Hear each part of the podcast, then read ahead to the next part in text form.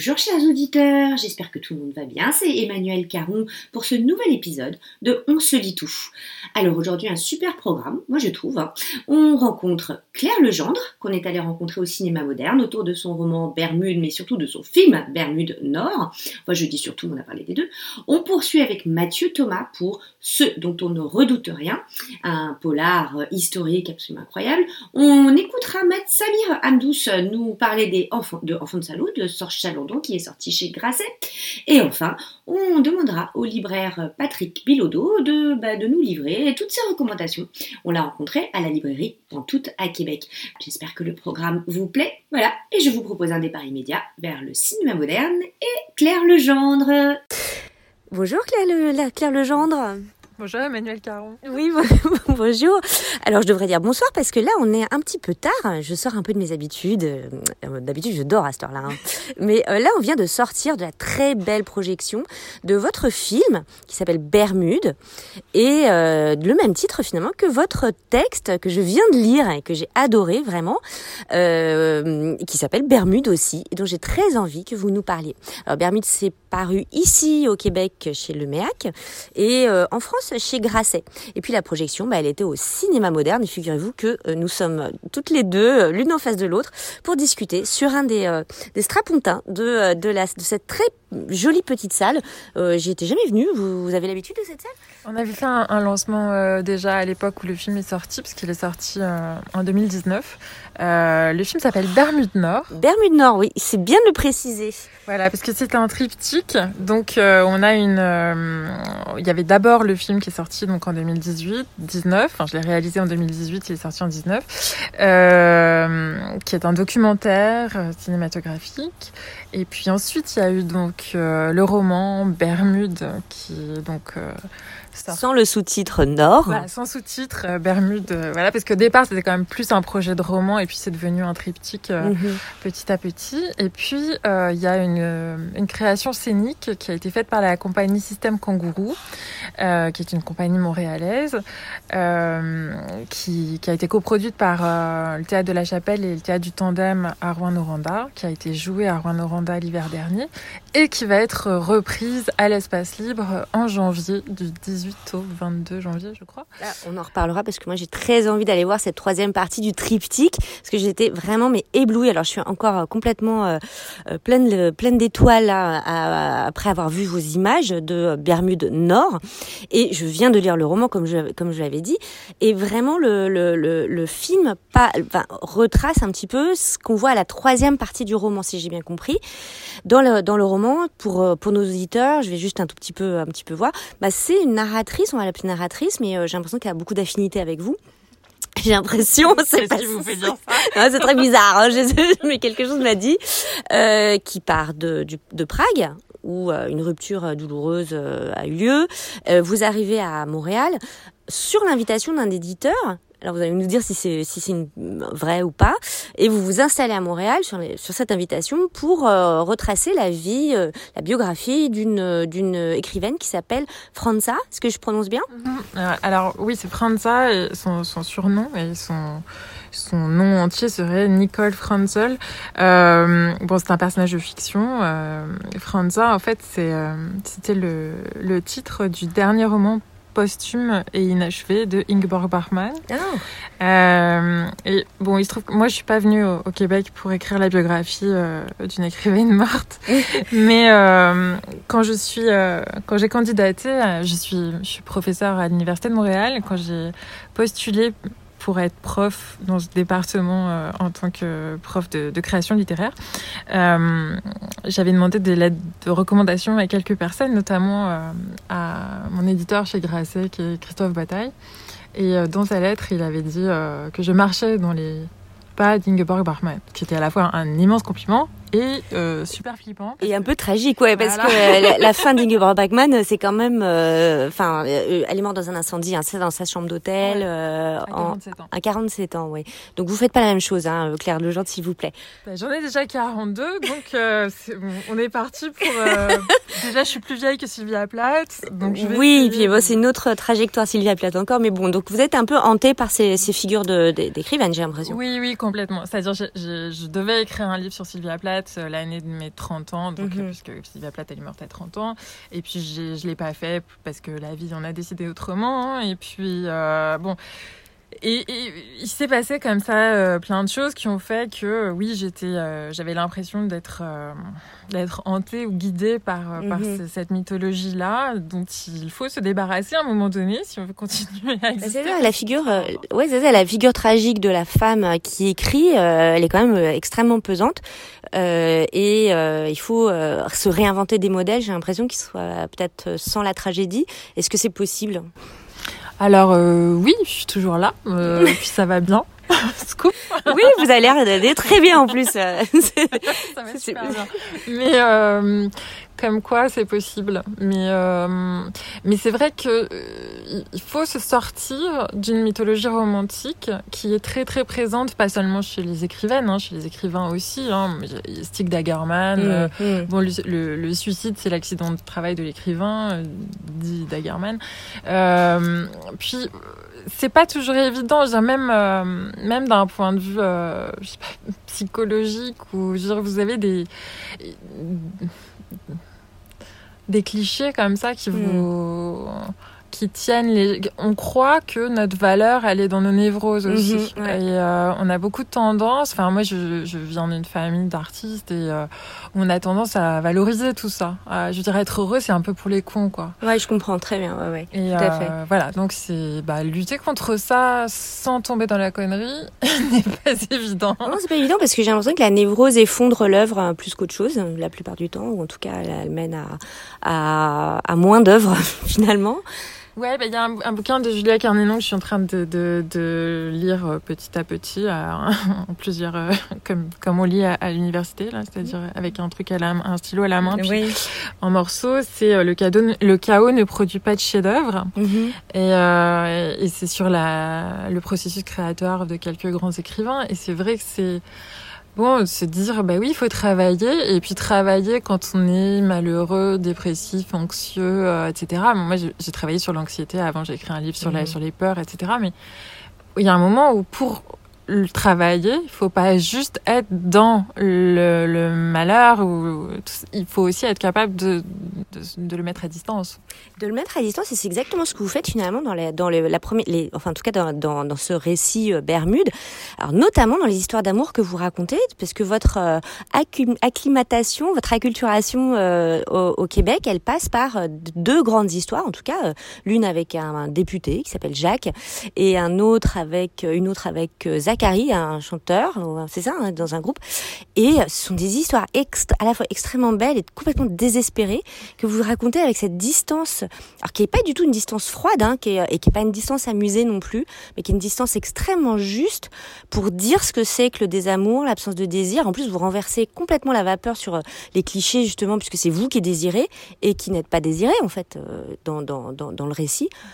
Euh, J'ai trouvé ça très très fort justement pour essayer de mettre à distance la névrose. Ah, merci beaucoup, ouais, ça me touche vraiment. Euh, bah, oui, je trouvais que, de toute façon, celui qui... Moi, je trouve hein, que dans l'amour, c'est celui qui aime et celui qui désire et qui est le plus vivant. Mm. Et que donc, il y a un moment où c'est ça qui est le plus intéressant. Ouais. Que être follement aimé, comme nous souhaite André Breton, euh, c'est sympa, mais c'est quand même mieux si on aime aussi, sinon on se fait un peu chier, quoi. Ouais. Et, euh, et je trouvais que c'était ça qu'il fallait raconter. Euh, après, la distance, je pense qu'on l'acquiert non seulement en l'écrivant, mais aussi en prenant le temps. On Ouais. peut pas raconter ce qu'on est en train de vivre. Ouais, ouais, je, je comprends. C'est aussi le statut de l'égérie, moi, qui m'a toujours mis, à mal à l'aise aussi, euh, puisque les femmes ont toujours été des égéries, enfin, en tout cas dans, dans l'histoire, euh, euh, jusqu'à une histoire récente. Et là, tout d'un coup, bah, finalement, ce sont les hommes qui sont vos égéries, euh, fuyants, euh, non désirants, incomplets, et reconstruits complètement par votre écriture. Et ça, vraiment, j'ai trouvé que c'était bah, un vrai tour de force. En tout cas, ça m'a beaucoup plu. Ben merci. Je crois que euh, il y, a, y, a, un moment de la vie, enfin quand j'étais euh, jeune fille, euh, j'avais très envie d'être la muse d'un artiste. Mmh, ouais. et, et puis bon, je me suis rendu compte qu'en fait c'était pas ça le beau rôle, quoi. C'était pas ça non, le. C'est créé le beau voilà. rôle. ça. Et donc bon, et puis bon, j'ai aussi essayé de vivre avec un artiste, et puis ça c'est super compliqué d'être ah ouais, deux ah artistes sur ouais, le même toit. j'ai essayé hein, vraiment pendant dix ans, et puis c'est complètement foireux en fait. Donc, euh, donc voilà, finalement, euh, juste, je crois qu'on n'a pas le choix. On fait ce qu'on peut. Je, je pense qu'on écrit mmh, ce qu'on mmh. peut. Et, euh, et, à ce moment-là de ma vie, je, je pouvais rien faire de mieux que d'écrire ça. voilà. Ouais, mais c'est, enfin c'est, c'est assez saisissant on a l'impression vraiment que vous racontez aussi une initiation. Est-ce que je me trompe? Parce que finalement, après ces deux histoires d'amour, on passe bah, à ce que vous montrez aussi dans le film, c'est-à-dire euh, votre trajectoire vers le nord, vers vos Bermudes, avec ce très beau titre dont j'aimerais que vous me parliez un tout petit peu. Euh, mais est-ce que c'est une initiation Bermude oui, c'est, bah, c'est, on peut dire que c'est un roman d'apprentissage. C'est, oui, ouais, ouais. Au départ, c'était pas censé être un roman sur euh, l'immigration, parce que j'avais déjà écrit un roman sur l'immigration qui était Vérité et Amour, qui se passe à Prague. Mm-hmm. Parce qu'avant d'immigrer au Québec, j'ai immigré à Prague, où j'ai passé trois ans. Et, euh, et, je me suis rendu compte, en fait, en allant sur Anticosti et en rencontrant les gens que j'ai rencontrés, que ceux avec qui j'avais le plus d'affinité, c'était les gens qui étaient venus vivre là. Mm -hmm. C'était peut-être pas un hasard, ouais. euh, parce que eux-mêmes euh, me, me, disaient, ben oui, je suis toujours un étranger alors que ça fait 24 ans que j'habite ici, mm -hmm. mais j'ai choisi d'être là. C'est ma, ma vie, c'est, mm -hmm. mon parcours. Et évidemment, ça me touchait beaucoup parce que ça, ça renvoyait un écho fort à ce que moi je vivais. Euh, donc Bermude, en fait, au départ, c'était vraiment un, un, un, projet de roman sur la disparition. Et la première fois que que ce, que ce titre est apparu, c'était en 2003 où j'étais donc euh, en dépression euh, et je vivais avec un, un écrivain et euh, que quand, on, quand nos éditeurs ne prenaient pas au téléphone parce qu'on n'avait pas vendu de bouquins, soit lui il n'arrivait pas à publier, etc. Enfin, il... ah, ça, ça m'a touché aussi. Euh, ouais, non, ça, ça m'a touché aussi cette façon de parler de, du monde de l'édition, ça, ça a fait écho aussi. Bah, c'est terrible d'être euh, d'être objectivé comme ça et de, enfin. Et donc on disait je suis dans le triangle des Bermudes parce que euh, parce qu'on était super déprimés tous les deux, on avait l'impression qu'on avait disparu de la surface de la terre mmh. et qu'on n'existait plus pour personne. Et c'est vrai que quand on écrit, ben, quand personne veut vous lire, mmh. on a l'impression d'être mort. Et c'est terrifiant de. Et bon, à l'époque, j'avais 24 ans, donc c'était encore plus terrifiant. Maintenant, ça va, je sais que je, on survit à ça. Mais, euh, mais voilà, donc c est, c est, ça venait de là, Bermude. Et puis, euh, puis après, ben, le voyage euh, et l'immigration a fait que c'est devenu l'idée du naufrage. Bon, évidemment, la séparation aussi a, mmh, a, a nourri cette, cette, ce motif du naufrage. Et puis, bah, je me suis retrouvée sur Anticosti en 2014. Et là, je me suis dit, mais en fait, les Bermudes, c'est ici. Ouais. Puisque je savais pas, moi, qui au départ, mmh. je connaissais pas ces, ces 400 naufrages autour de l'île d'Anticosti. Et voilà, je suis allée euh, seule sur euh, les Bermudes du Nord euh, du Québec. Bah, en tout cas, euh, je vous remercie beaucoup. Vous parlez vraiment euh, très très bien de ce, texte. Ça, fait vraiment plaisir. Euh, J'aurais une autre question à vous poser avant de, vous laisser partir avec votre belle robe orange là, comme ça, qui va très bien avec ce, décor. Bah, Qu'est-ce que vous lisez en ce moment? Parce que c'est ça, on se lit tout. Hein. Il faut donner des conseils aux auditeurs. Et qu'est-ce que vous conseilleriez en ce moment? Qu'est-ce que vous avez envie de lire? Qu'est-ce que vous lisez? Vous avez carte blanche, Claire Legendre.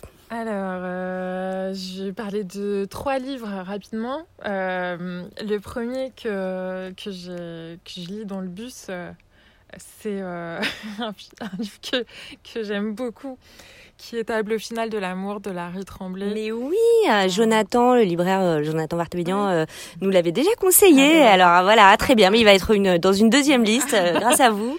Euh, bah, il se trouve que je suis allée euh, voir l'adaptation opératique de l'Orangerie euh, mmh. il y a pas longtemps. Et donc, je, je trouvais ça magnifique. Et, et voilà, Tableau final de l'amour, donc c'est c'est inspiré de Francis Bacon et de son histoire d'amour mmh. avec, je ne sais plus comment il s'appelle, son amant. qui Et c'est très, très beau et très fort et très simplement dit en même temps. Je trouve Ouais. il y, a une- il y a une fluidité, une grâce dans l'écriture de Larry Tremblay euh, qui me séduit beaucoup. Euh, je suis en train de lire le livre de Philippe Manévi que vous avez reçu euh, il y a Ah pas bah, décidément, on a les mêmes idées au oui, même Parce que je moment. dois rencontrer, enfin, je connais Philippe Manévi, mais je, je dois, on fait une table ronde à la librairie Gallimard le 11 novembre. Ah bah, vous faites bien de le dire. Alors là, vraiment. euh, Voilà, avec Marie-Pascale Huglot euh, et, et donc Philippe Manévi qui, vient de sortir son livre qui s'appelle Ton pays sera mon pays et qui parle encore d'immigration. France magnifiquement d'ailleurs. Ouais, ouais. Et voilà, c'est un très très beau livre et, euh, que je lis euh, comme un, un carnet de fragments qui me touchent tous beaucoup parce qu'évidemment, bah, je m'y reconnais. Ouais, ouais. J'avais eu le même sentiment en le lisant. J'avais été assez éblouie. Voilà, donc euh, c'est les deux livres que je suis en train de lire actuellement. Puis le prochain sur ma liste, c'est un livre de Thomas Claire, qui est un auteur que j'aime beaucoup, que j'avais invité à Montréal il y a quelques années, qui avait écrit L'homme qui tua Roland Barthes, et puis un livre qui s'appelait Intérieur, qui euh, visitait chaque pièce de son appartement. Mhm. Et là, comme il a, il avait pas fini Intérieur, il s'est rendu compte qu'il avait oublié la cave. Le dernier livre s'appelle Cave et c'est sorti euh, chez l'Arbalète Gallimard. Ah, c'est hyper drôle. Et, mais la, la cave, c'est donc, euh, en fait, c'est ce qui est caché, c'est ce qui est souterrain, donc c'est aussi euh, le sexe, euh, l'interdit. Ouais, euh, ouais. voilà. Mm. Donc euh, j'ai juste euh, commencé à feuilleter, mais je ne m'autorise pas à le lire tant que j'ai pas fini. Alors, ça tombe très bien parce que moi je suis complètement fan de maison, vraiment. Euh, un de mes livres préférés, c'est La Maison des Feuilles. Vous l'avez- lu hein Non, je l'ai pas Non, vous l'avez lu, voilà, c'est complètement culte, euh, etc. Je ne sais pas si je serais capable de le relire une deuxième fois, tellement c'est foisonnant. Mais ça parle de maison aussi, et, euh, et c'est magnifique. Donc, euh, Cave de, De Thomas Claire. de Thomas Claire. Alors, il me reste à vous remercier, vraiment, parce que c'était un super moment de cinéma, de, de romans et d'interviews, de rencontres.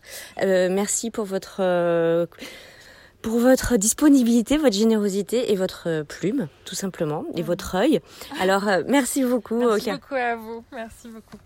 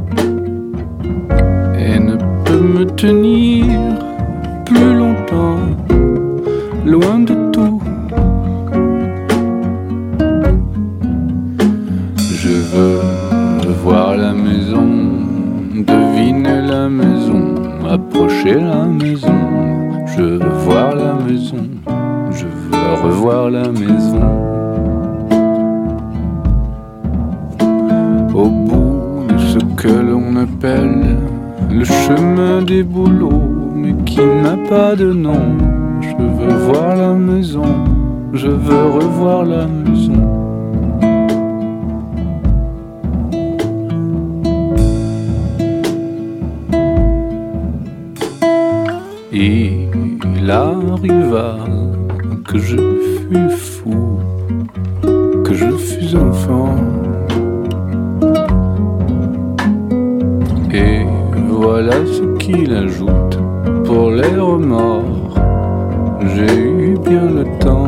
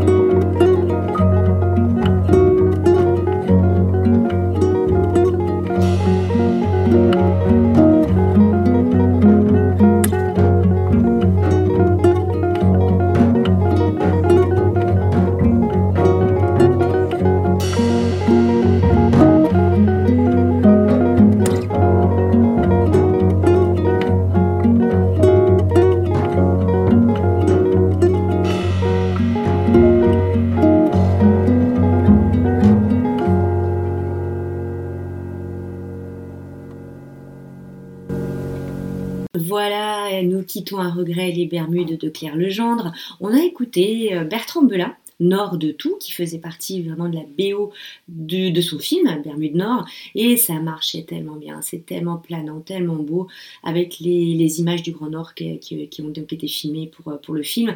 Il est temps maintenant de rejoindre Mathieu Thomas euh, pour parler eh bien, euh, de son premier livre qui s'intitule Ce dont on ne redoute rien. On va parler souveraineté, on va parler identité du Québec, on va parler histoire et on va parler ben, mystère et, euh, et recherche de la vérité. À tout de suite. Bonjour Mathieu Thomas, comment ça va ce soir? Bonjour, ça va très bien. Mais écoutez, je suis vraiment ravie que vous nous accordiez cette interview pour votre premier livre qui s'intitule Ce dont on ne redoute rien et que j'ai per- personnellement complètement adoré et qui est euh, euh, paru chez Québec Amérique. Voilà, Euh, un titre tout à fait énigmatique, euh, mais que dont on découvre la signification au fil des pages. Alors, pour raconter un tout petit peu à nos auditeurs et à nos auditrices, bah, c'est un roman historique, mais c'est aussi une uchronie, puisque c'est pas tout à fait l'histoire telle qu'elle s'est déroulée. Et ça, je trouvais ça super intéressant. Euh, on suit deux personnages à des distances temporelles assez importantes. D'abord Édouard, qui est à l'époque bah, de... Euh... 2011-2012 à peu près, l'époque du printemps érable à peu près. Exactement, il y a vraiment toute cette toile de fond du Québec, du printemps érable, d'option nationale, on va le voir, enfin bon, plein de choses. On va revenir sur ce personnage-là euh, tout à l'heure. Et euh, en parallèle, on a aussi le personnage de Charles, qui lui est situé plutôt en 1860, si j'ai bien compris. 1864-65, oui. Oui, je suis pas assez précise, pardon. et lui, vraiment, il est euh, dans les balbutiements euh, du, euh, du mouvement souverainiste. Euh, et on le voit se battre. Alors, il est très jeune, hein, ce Charles. On le voit se battre pour contre la Confédération, beaucoup. Oui, c'est ça. C'est c'est l'époque où on commençait à réfléchir à tout un nouveau régime pour remplacer ce qu'on appelait le Canada uni à l'époque. Donc il y avait beaucoup de tractations, des gens qui se disaient bon qu'est-ce qu'on devrait faire et tout ça. Et là on commençait à parler euh, donc du projet de confédération qui allait devenir réalité en 1867, donc la création du Canada actuel. Et tout ça sous un, sous un fond de, de, de discussion autour des oies pontificaux, par exemple. Ah oui, oui, non, mais alors. Unification, De, unification de l'Italie à l'époque et tout ça. Voilà, non, on, va, on va y revenir. Il y a une somme d'érudition absolument extraordinaire. Mais alors là où j'y arrive, c'est que en fait, c'est un thriller. C'est un thriller historique, puisque vos deux personnages, puisqu'on a vraiment en parallèle, mènent une enquête pour savoir si oui ou non. Alors, est-ce que j'ai le droit de, de, de dire euh, Mathieu Thomas? Oui. allons-y, allons-y. Euh, si effectivement Tocqueville et Beaumont, vous allez nous expliquer un petit peu la force de ces personnages, ont bien rencontré, oui ou non, Papineau. Alors nous, on sait dans la vraie histoire, la vraie de vraie histoire, que ça n'est pas arrivé, mais vous vous imaginez que c'est arrivé. Et alors j'aimerais que vous m'expliquiez un petit peu comment vous avez bâti cette intrigue, qu'est-ce qui vous a donné envie d'en parler? Mais en fait, euh, donc le donc Tocqueville et Beaumont, euh, leur voyage ici au Bas-Canada, c'est c'est à l'époque donc de leur de leur voyage du voyage qui a mené à la rédaction de la démocratie en Amérique de Tocqueville, son son grand classique. donc ça, ça a été écrit dans les années 1830. Alors Tocqueville et Beaumont donc sont venus à l'époque, ils sont ils ont passé neuf mois aux États-Unis et le prétexte officiel c'était c'était pour explorer les pénitenciers américains. Mais ils avaient une autre idée derrière la tête, c'est de découvrir les États-Unis. Alors, euh, bon, dans le cas de Tocqueville, ça a amené à la rédaction de, de son grand classique. Oui, qui est un texte absolument majeur hein, sur la démocratie aux États-Unis. Euh. Voilà, et la démocratie même en général. Ah bah même, même encore maintenant, c'est vu comme un, un, des grands classiques de, de, de, de, la philosophie politique. Et oui, et il, y a beau, il, il a une place énorme hein, dans votre euh, texte, dans votre roman. Oui, il est très, oui, il est très présent. Et il y a aussi Beaumont, donc, qui est son, son ami, qui lui aussi a écrit quelque chose en en revenant d'Amérique. C'était un roman sur la condition des Noirs. Euh, euh, et donc, mais donc, dans ce voyage-là de neuf mois aux États-Unis, ils ont quand même fait une petite escapade d'une dizaine de jours euh, dans ce qu'on appelait à l'époque le Bas-Canada, donc Montréal et Québec essentiellement, avec quelques petites visites dans la région de Québec. Et quand on lisait, quand on lit sur cette, ce, ce, passage au Québec, donc ce qui allait devenir le Québec, beaucoup de gens se sont dit, mais c'est quand même dommage parce que ils sont passés en 1831, c'est seulement six ans avant les, les, fameuses rébellions des Patriotes, un événement marquant de, l'histoire du Québec. Mais mon Dieu, ça aurait donc été intéressant qu'ils rencontrent Papineau et puis qu'ils et puissent parler ensemble. Et et là, ben, il semble que non, ils se sont pas rencontrés. Alors, dans l'histoire officielle, ils ne se sont pas rencontrés. Et moi, j'imagine que ben, peut-être qu'ils se sont rencontrés. Parce qu'il y a beaucoup d'éléments un peu, un peu bizarres dans, dans toute cette histoire-là. Et qu'est-ce que ça aurait euh, euh apporté en fait? Qu'est-ce que ça aurait, euh, à quoi ça aurait euh, mené qui cette rencontre que vous imaginez? Qu'est-ce que ça aurait pu apporter? Parce que pour un public français, c'est bon, c'est une intrigue absolument géniale hein, que vous avez. Franchement, il y, a, y, a, un thriller absolument incroyable. Mais on se demande nous qui n'avons pas cette histoire-là, bah, finalement, à quoi ça aurait mené de que Papineau et, et Tocqueville se rencontrent? Ah ben là, euh, évidemment, vu que vu que ce n'est pas arrivé dans la réalité, ou en tout cas, euh, d'après ce qu'on connaît de l'histoire, c'est pas arrivé, euh, on, peut, on peut présumer de beaucoup de choses. Mais je veux dire, ce que j'essaie de, de, de, suggérer un peu dans le roman, c'est que peut-être que oui, ça aurait pu avoir des conséquences énormes. Parce que si, par exemple, j'ai dit ça comme ça, si, par exemple, la France avait eu un rôle plus important à jouer dans le Bas-Canada de l'époque, peut-être que les rébellions se seraient déroulées d'une manière un peu différente. On peut pas, on peut pas vraiment savoir. Surtout que, et ça c'est la vérité historique, surtout qu'après l'échec des rébellions, Papineau s'est rendu à Washington et après à Paris pour obtenir l'appui euh, de ces grandes puissances euh, dans le contexte de bon, mais qu'est-ce qu'on va faire avec les, Canadiens français dans leur, dans, leur, dans leur conflit avec le colonisateur britannique. Donc, euh, ce n'est pas donc qu'un roman sur le Québec ou sur le Bas-Canada et ses relations avec les Anglais à l'époque, c'est aussi un, une espèce de, de, réflexion sur la géopolitique. Et donc, et donc euh, en, fait, pour dire que les Québécois ou, ou les Canadiens de l'époque, comme on le, donc, on, donc comme on les appelait euh, à ce moment-là, ben, ils n'étaient pas isolés. Ils faisaient partie d'un système euh, géopolitique mondial déjà à l'époque. Alors, c'est un roman euh, très érudit, hein, je l'ai dit, où il y a beaucoup, beaucoup de, de figures euh, euh, historiques qui reviennent. Vous faites revivre plein, plein de gens, mais vous faites revenir aussi, enfin, vous faites revivre aussi les années 2011, très, très bien, cette espèce de, de fièvre de, du printemps érable. Et puis, vous avez un personnage, alors j'aimerais que vous m'en parliez un petit peu, de cet Édouard, qui, est, qui a été souverainiste. il a quel âge à peu près là, à cette oh, époque-là? il, est, il, est, il est à peu près autour, autour du le, le, tournant de la trentaine à peu près. Le tournant de la trentaine, et on le sent un petit peu désillusionné, on le sent un petit peu désabusé, et il va se prendre au jeu puisqu'il découvre des documents euh, qui euh, tout à fait intéressants qui vont le mener vers cette enquête à, effrénée avec sa, sa voisine euh, Sandrine, euh, qui est française d'ailleurs. Française d'ailleurs, avec une petite love story si je peux me permettre, une petite histoire d'amour tout à fait charmante. et lui, il va se redécouvrir souverainiste. Toute cette histoire finalement, c'est c'est une c'est un cheminement vers la conscience d'être québécois? Ben voilà, c'est que Édouard, euh, si je peux un peu résumer, ben en fait, il incarne, il incarne euh, beaucoup de Québécois là, qui, après la défaite référendaire de 95, après que le non donc l'ait remporté puis que le Québec ne soit pas devenu un pays, ben un peu, un peu, il est devenu un peu là, hein, une espèce de lassitude, euh, à force de perdre et tout ça. Bon, on, on essaie de, de, se replier sur d'autres choses, on passe à autre chose. Et puis bon, donc cette, cette espèce de, de, de donc de découverte que j'imagine, une découverte fortuite de, de documents cachés et qui parle donc de cette histoire de Papineau et de, de Tocqueville et Beaumont. Ben, c'est comme si ça le réveillait un petit peu. Il se dit, mais mon Dieu, mais il y a une espèce de mystère historique. Qu'est-ce qui s'est vraiment passé à l'époque? Il commence à, à, lire sur la question, il fait des recherches, il rencontre des gens. Et tout ça dans le contexte où euh, un de ses amis, un, bon, son meilleur ami, parce que c'est aussi un roman un peu sur l'amitié, hein, son meilleur ami, lui, s'implique dans ce nouveau parti politique qui s'appelle euh, Option nationale. Donc à l'époque, c'était avec Jean-Martin Hossan. Et c'était un parti... Euh, totalement indépendantiste. Plus, beaucoup plus indépendantiste que le Parti québécois et Québec solidaire euh, l'était euh, à l'époque. Mm -hmm. Et donc, dans cette espèce de tourbillon-là politique, euh, tiraillé par plein de, de, de, de, de, forces, donc, bon, bon, il, y a son, il y a attirance envers Sandrine, mais il y a son ami, son ami Louise qui l'entraîne dans les, dans les congrès d'Option nationale, et il y a cette recherche historique en même temps. Donc, euh, tranquillement, Édouard commence un peu à, à se réveiller, quoi. À se dégeler, j'ai l'impression. Enfin, il y a vraiment, euh, on le sent complètement apathique au début du roman, et il reprend une espèce de passion, une passion, euh, on va dire, heuristique, enfin, de chercher, de trouver, euh, de, de, la passion du détective, hein, finalement mais aussi la passion de, de, son, de son identité. Alors c'est, euh, arrêtez-moi, hein, mais euh, il est, euh, ses parents sont, euh, ne sont pas québécois. C'est ça, c'est que, c'est que. sa mère est française. Hein, j'ai bien, j'ai bien retenu. Voilà, donc ça c'est la partie, bah, pas complètement, mais un peu autobiographique du roman, un petit peu, mm -hmm. parce que moi je suis québécois, je suis né, je suis né au Québec, mais j'ai des parents français et américains. Et dans le roman, Édouard, c'est la même chose. Il y a des parents français et américains. Bon, j'ai inversé les parents. Là. Dans, dans le cas d'Édouard, euh, c'est son, son père qui était euh, donc américain, qui est décédé très, quand il était très jeune, et sa mère qui est française. Donc, il se sent, il est un peu tiraillé dans cette espèce de, espèce de triangle, là, euh, Québec, France, États-Unis. Euh, et, et, donc, ça, voilà, ouais. ça, ça, influe sur toutes ses recherches.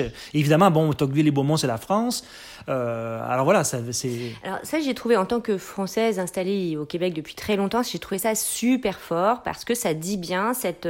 Euh, on en avait parlé avec Philippe Manévi aussi euh, la semaine dernière, c'est-à-dire vraiment le, le, le les, les, difficultés de s'acclimater à un nouveau pays finalement et de trouver son identité dans l'exil.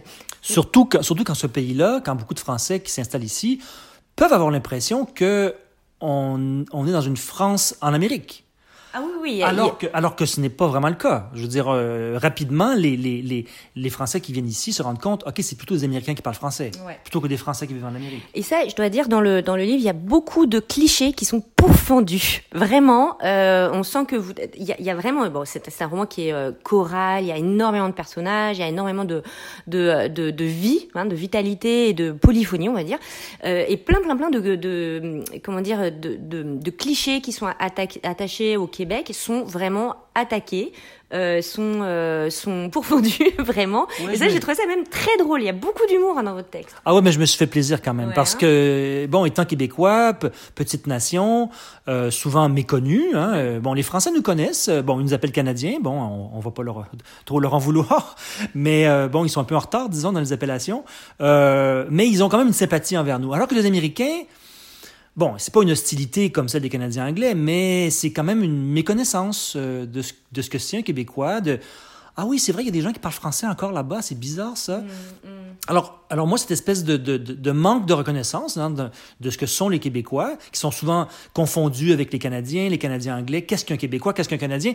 Alors, j'ai, j'ai, moi, je me disais, ça, bon, c'est intéressant, ça peut même donner lieu justement à des scènes un peu plus cocasses, mais ça, mais ça m'a vraiment soulagé un peu, je vous, je vous dirais. Ouais, mais il n'y a pas que ça, parce que vous faites pas que défendre les Québécois. Vous faites aussi, Ah oui, oui, bien euh, vous faites aussi, euh, comment dire, pas le, c'est pas du tout un tribunal, mais vous faites aussi amende honorable, c'est-à-dire ce que le Québec a d'apathique. Justement, je trouve que votre personnage, il est vraiment à l'image d'un certain Québec aussi par rapport à, la souveraineté ou à- par rapport à cette identité. Et euh, le Québec prend cher aussi hein, dans votre texte, j'ai l'impression. Oui, oui, euh, c'est bah, qui aime bien châtie bien. Puis euh, je veux dire, Édouard, bon, il est québécois, il se sent québécois, il redécouvre son côté bon indépendantiste qui, qui souhaite que le Québec devienne un pays, enfin. Mais en même temps, il voit autour de, il, voit ce qui se passe autour de lui, il voit les, les réflexes des Québécois, leurs atavismes, leurs tendances parfois, à, leurs défauts aussi. euh, euh, donc c'est pas une attaque envers les Québécois, c'est plutôt une espèce de lettre d'amour avec avec des petites pointes par-ci par-là, Ouais, quoi. ouais, ouais, je- on, on le sent très bien. Et alors justement, ce qui est vraiment intéressant, c'est que vous revenez à des générations précédentes pour vraiment trouver les racines de ce comportement, ou en tout cas de ce Québec moderne. Euh, ben, il y a des racines dans euh, dans l'ancien temps, on va dire, et revenir au, au 19e siècle. C'est ça aussi qui est, qui est fort dans votre roman, c'est aller chercher vraiment ce qui s'est passé avant pour mieux comprendre le présent. Et ça, c'est une démarche d'historien. Alors, ce que j'ai vu, c'est que vous avez eu énormément de, de, de recherches, euh, et ça se sent vraiment. Est-ce que euh, ce roman, euh, alors on, voit à la fin que votre personnage finalement devient un romancier et va essayer d'écrire ce roman historique et on comprend que finalement c'est lui qui a écrit le, le texte. L'histoire, vous l'avez perçue comment? Vous l'avez abordée comment finalement? L'histoire, l'intrigue, vous voulez dire? La, la... Non, plutôt, euh, plutôt. l'histoire, l'histoire- l'histoire parce avec un que-. Oui, parce qu'il y a vraiment tellement une somme d'érudition que euh, on, on sent qu'il y a quelque chose d'un petit peu didactique aussi. Oui, oui, ça, ça, ça, c'est un choix, euh, on va dire, assumé. Je rassure les, les lecteurs, je veux dire, en général, ça se lit quand même assez bien. Ah oui, je, ra- je rassure aussi les lecteurs. hein. Mais, je- mais, mais c'est vrai, c'est vrai que parfois, il y a quelques, il y a quelques passages qui sont vraiment ben, du genre, OK, on va, expliquer, on va vraiment expliquer ce qui s'est passé. Euh, puis moi, je crois que les, les lecteurs, ils, sont, ils, ont, ils ont soif de, de, de connaissances. Je considère aussi que le, le 19e siècle québécois est très peu connu. Euh, si on part de la période pré- pré-confédération, par exemple, moi, je veux dire, à, à l'école, euh, ce qu'on m'a expliqué, c'est que, ben voilà, euh, la confédération a été proposée, les députés l'ont adoptée à majorité, ça a passé, et voilà, on a un nouveau pays. Euh, C'était beaucoup plus compliqué que ça. Et, et, et je parle aussi de ce rapport des Québécois à l'histoire, qui fait que parfois, ben souvent, euh, voilà, on, on- euh, quand notre histoire est une suite de, de, de défaites, de demi-victoires, ben parfois on a envie de passer à autre chose. Exactement, on sent la mentalité un petit peu de, excusez-moi du terme, hein, mais de vaincu, ou en tout cas de défaite, des défaites successives qui ont fait aussi euh, cet état d'esprit. En fait, leur victoire aux Québécois, c'est qu'ils sont toujours là pour en parler.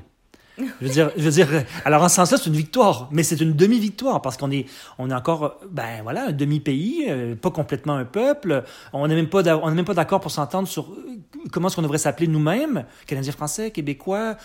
Alors c'est c'est c'est extrêmement complexe, mais euh, mais oui, mais moi je, pour revenir à votre question sur l'histoire, moi je me suis plongé là-dedans pendant deux ans.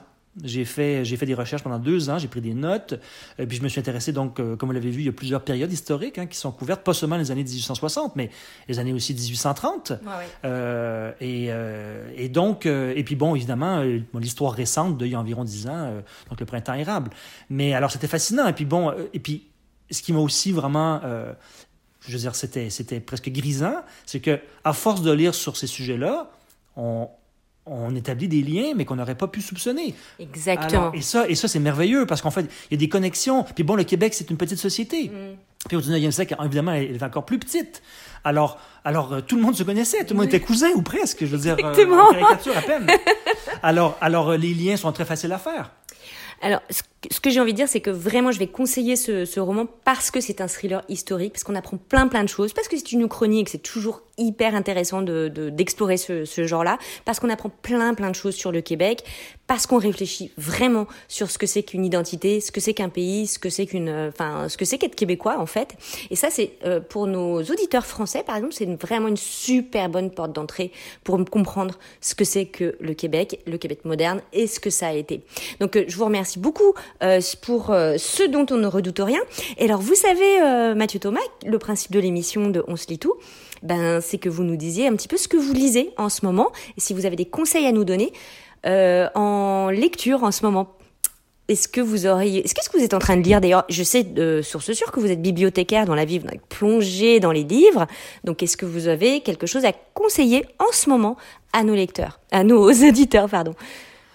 Euh, ben, c'est une très bonne question. Euh, je viens de terminer euh, comment ça s'appelle? L'Amérique fantôme. L'Amérique fantôme, c'est un livre écrit par Gilles Avard, un historien, et qui parle des, ils appellent comme des aventuriers francophones. En fait, c'était grosso modo les coureurs des bois qui ont, on va dire, exploré l'Amérique à partir donc de l'époque de la Nouvelle-France jusqu'au 19e siècle. Et puis donc, c'est des portraits hein, successifs de, de, ces francophones qu'on appelait encore une fois justement français, canadiens, on savait pas trop quoi en faire, mais qui ont vécu aux États-Unis et au Canada euh, et qui ont eu des contacts avec euh, donc les différents peuples autochtones, que ce, que ce soit, je veux dire, même même on va jusqu'aux Indiens des plaines, hein, les Sioux, les, bon alors c'est c'est extrêmement intéressant, j'ai appris beaucoup beaucoup de choses et et notamment par exemple les les, les explorateurs qui étaient qui faisaient partie de de Lewis and Clark, les fameux explorateurs américains, qui étaient guidés par des, des voyageurs canadiens. On oublie ça. Alors euh, oui, c'était vraiment une lecture intéressante, assez assez dense, mais euh, vraiment intéressante et bon, c'est comme des mini-biographies quoi. Alors ça, c'est un livre que je recommande. Oui. Bah, écoutez, alors ça c'est vraiment une, une super recommandation. Je vous remercie beaucoup. Écoutez, il me laisse, à, il me reste à vous à vous dire au revoir, Mathieu Thomas. C'était vraiment une, une interview euh, euh, que j'attendais depuis longtemps et je suis très contente de vous avoir rencontré. Pour ceux dont on ne redoute rien chez Québec Amérique, que je conseille avec euh, passion, euh, Mathieu Thomas. Je vous laisse le mot de la fin. Je vous remercie beaucoup, Emmanuel. à la prochaine.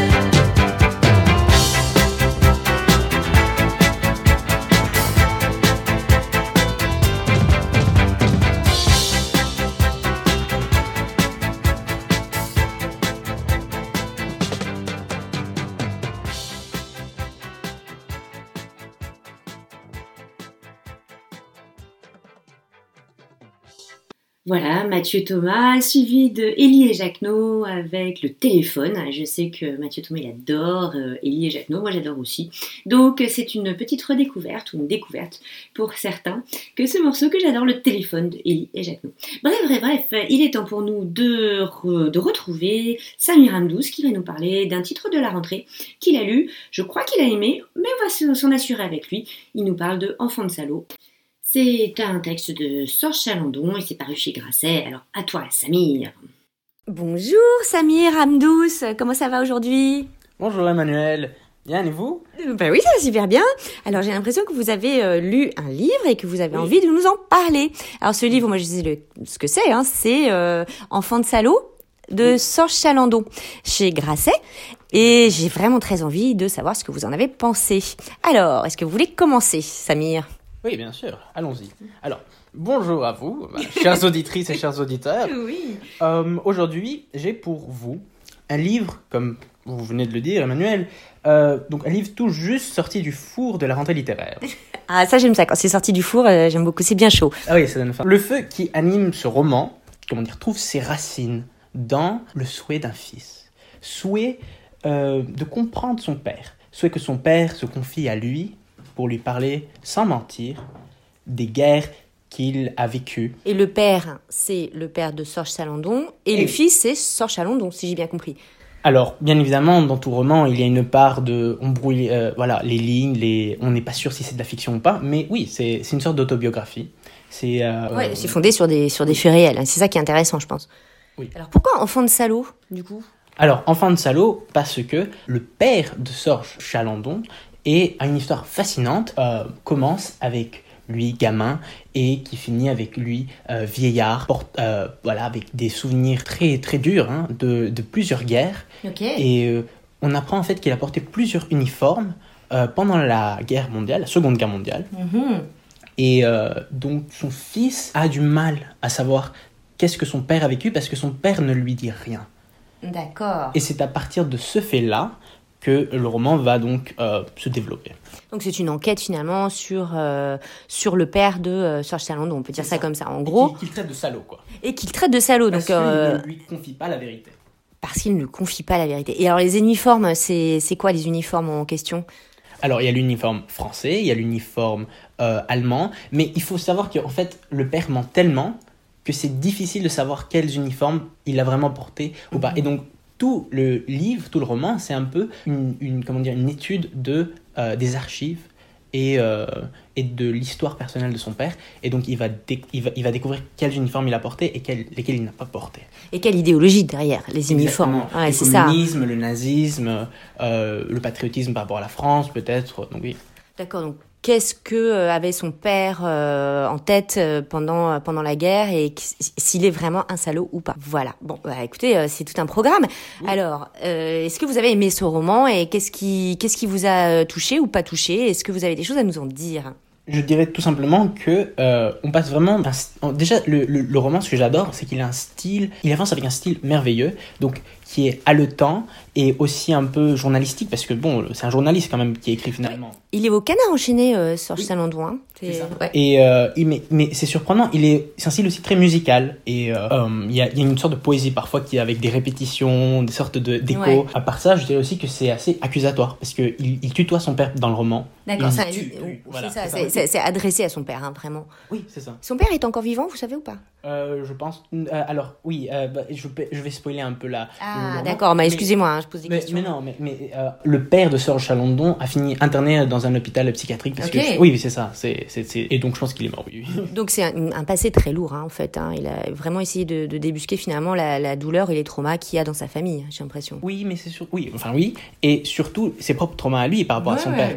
Parce que, euh, c'est. Donc, ils assistent par exemple au procès de Klaus Barbie. Mhm. et donc le nazi connu comme le boucher de Lyon. Et c'est à travers donc cette histoire du procès de Klaus Barbie, donc des allers-retours entre Klaus, Bar- Klaus Barbie, le présent, le passé, donc voilà plusieurs temporalités qui permettent donc à Sorge Chalandon de explorer son rapport à son père Mhm. et de dire à ce moment-là euh, il m'a menti, à ce moment-là euh, je l'ai confronté, à ce moment-là on s'est battu, on s'est fâché, on s'est on s'est voilà. Ok, mais ça a l'air passionnant, vraiment.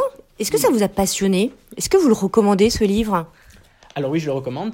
je dirais tout simplement quand même, euh, je, donnerais, donc je donnerais des avertissements en fait. D'accord. Et je dirais que le début est un peu quand même rugueux, donc il faut s'accrocher. Ah, il faut s'accrocher. Pourquoi? Parce que c'est très euh, historique. Est-ce que euh, Oui.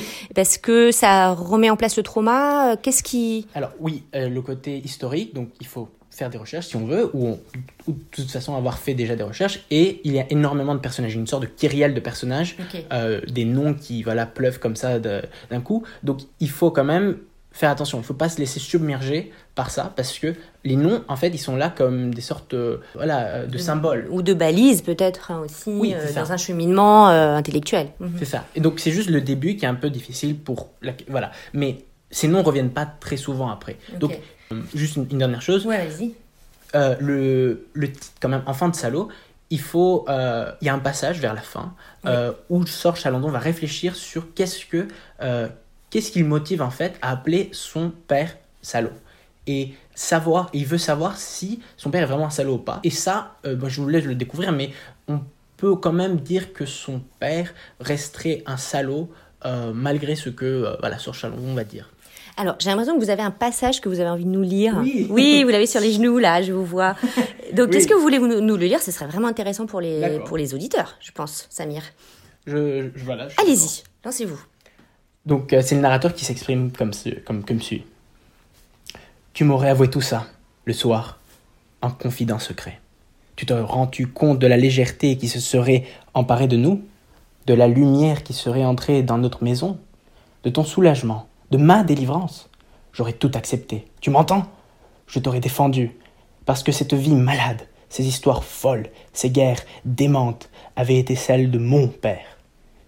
Et qu'il me l'aurait avoué et que même s'il avait été puni par son pays, il n'aurait pas été dégradé par son fils. Et je ne serais pas un enfant de salaud. Alors, euh, merci pour cette lecture extrêmement intense et, euh, et très belle. Alors, c'est- un passage effectivement qui éclaire quand même pas mal de choses et son ambivalence finalement euh, vis-à-vis du père. Alors, je vous remercie énormément, euh, Samir. Vraiment, c'est toujours un plaisir de vous avoir. Et puis, on vous dit à la prochaine fois alors. Oui, Voilà. c'est à moi de vous remercier à vous et aux auditeurs et auditrices. Très bien. Et alors, donc, on redit la référence de ce de cette fois-ci, c'est Enfant de salaud de Sorge Chalandon chez Grasset, tout chaud de la rentrée, comme vous avez dit. Voilà. Allez, au revoir. Voilà, merci Samir euh, de nous avoir parlé de Enfant de salaud de Sorge Salandon. On quitte Montréal euh, très rapidement et on va à Québec, à la librairie Pantoute, où avait lieu euh, bah, un petit, une petite rencontre où été conviée sur intitulée La littérature, à quoi ça sert Est-ce que ça sert à résister? C'était autour des 15 ans de la maison d'édition Héliotrope, ma maison, ma maison chérie que j'aime. Et c'est les 15 ans d'Héliotrope. Et donc, il y avait plein de petites rencontres comme ça. Et euh, on s'est retrouvés à la librairie Pantoute de Québec avec euh, Marie-Ève Sévigny, avec Patrice Lessard. euh, et on a été interrogé par Patrick Bilodeau, un des libraires de Pantoute, la librairie Pantoute. Et puis, j'ai, sauté l'occasion après la rencontre pour lui demander bah, c'était quoi ses coups de cœur, ses recommandations, ce qu'il pouvait nous conseiller à nous, humbles lecteurs, pour nous régaler de livres et de bonnes lectures. Voilà, direction Québec et Patrick Bilodeau. Bonjour Patrick Bilodeau, comment ça va aujourd'hui? Bonjour, ben ça va super bien. Euh, on vient de terminer une super animation, alors. Ah ça mais peut pas oui, alors et je me sens un petit peu concernée parce que c'était euh, pour les 15 ans d'Héliotrope et c'était euh, autour de euh, euh, la littérature, ça sert à quoi? Et euh, nous on parlait pour euh, bah est-ce que ça sert à résister? Ben oui, Hein, c'est ça. Alors on est dans la superbe librairie Pantoute qui est à Saint-Roch à Québec. Euh, c'est une librairie que j'adore, je suis toujours hyper contente d'y revenir. Et je demande à Patrick qui est notre libraire ici, euh, bah, qu'est-ce qu'il a aimé euh, de cette rentrée et qu'est-ce qu'il a à nous conseiller? Alors Patrick. Ben, moi, je suis, un petit, je suis toujours un petit peu à rebours et euh, les, les livres de la rentrée, oui, je m'en, je m'en tiens informé et tout, mais des fois, c'est pas vers eux que je vais diriger mon attention nécessairement. Euh, par exemple, cette année, j'ai eu un gros coup de cœur pour un auteur américain que j'aime beaucoup qui s'appelle Peter Heller, qui vient de sortir un nouveau livre qui s'appelle La rivière. Euh, c'est fabuleux, c'est l'histoire de deux jeunes qui vont à la pêche dans un fin fond dans une réserve naturelle aux États-Unis et sont témoins, bon, sont pris dans un incendie de forêt. et le réalisme de ce livre est tel qu'on croirait qu'ils ont vécu véritablement l'incendie. Euh, tant on sent la chaleur, on sent les mouvements comme presque des courants marins, mais c'est des courants de flammes, c'est fabuleux. Euh, puis bon, Peter, Peter Heller écrit merveilleusement bien aussi. On est à moitié dans le, le livre d'action, à moitié dans le roman, euh, dans le nature writing, voilà. Fait que le Ah Peter- ben, une Ouais. super euh, première euh, sélection. Et est-ce que vous avez un autre livre peut-être, évidemment Ben, un, un li- le livre que je dirais que j'ai recommandé le plus souvent dans les dernières années, euh, puis auquel je reviens moi-même tout le temps, c'est Les Adieux de. René Lapierre. Un immense recueil de poésie qui, pour moi, est un re- peut-être le recueil phare des 30 dernières années. Euh, c'est une somme euh, où on parle de politique, d'engagement social, d'amour, d'introspection, de... euh, Il y a tout dans ce livre-là, il y a tout. Et c'est fait avec une économie de mots exemplaire, c'est fabuleux. Ah ben, vous me donnez vraiment envie. euh, J'en avais déjà entendu parler. Je suis très très contente que ce soit une sélection euh, ici. Est-ce que vous auriez un dernier petit pour nous, euh, un petit dernier pour la route, on va dire? Ben, il a été question un peu de roman noir aujourd'hui. Ben, moi, j'y retourne. c'est une découverte que j'ai faite il y a pas longtemps encore. Là, je suis pas dans les nouveautés du tout, mais c'est un auteur américain encore qui s'appelle James Lee Burke, qui est ultra connu. Euh, qui a influencé nombre d'auteurs plus contemporains. Donc, faut savoir, Peter, euh, euh, James Lee Burke a écrit, commencé dans les années 80, euh, avec sa série avec Dave Robichaud qui se passe en Louisiane.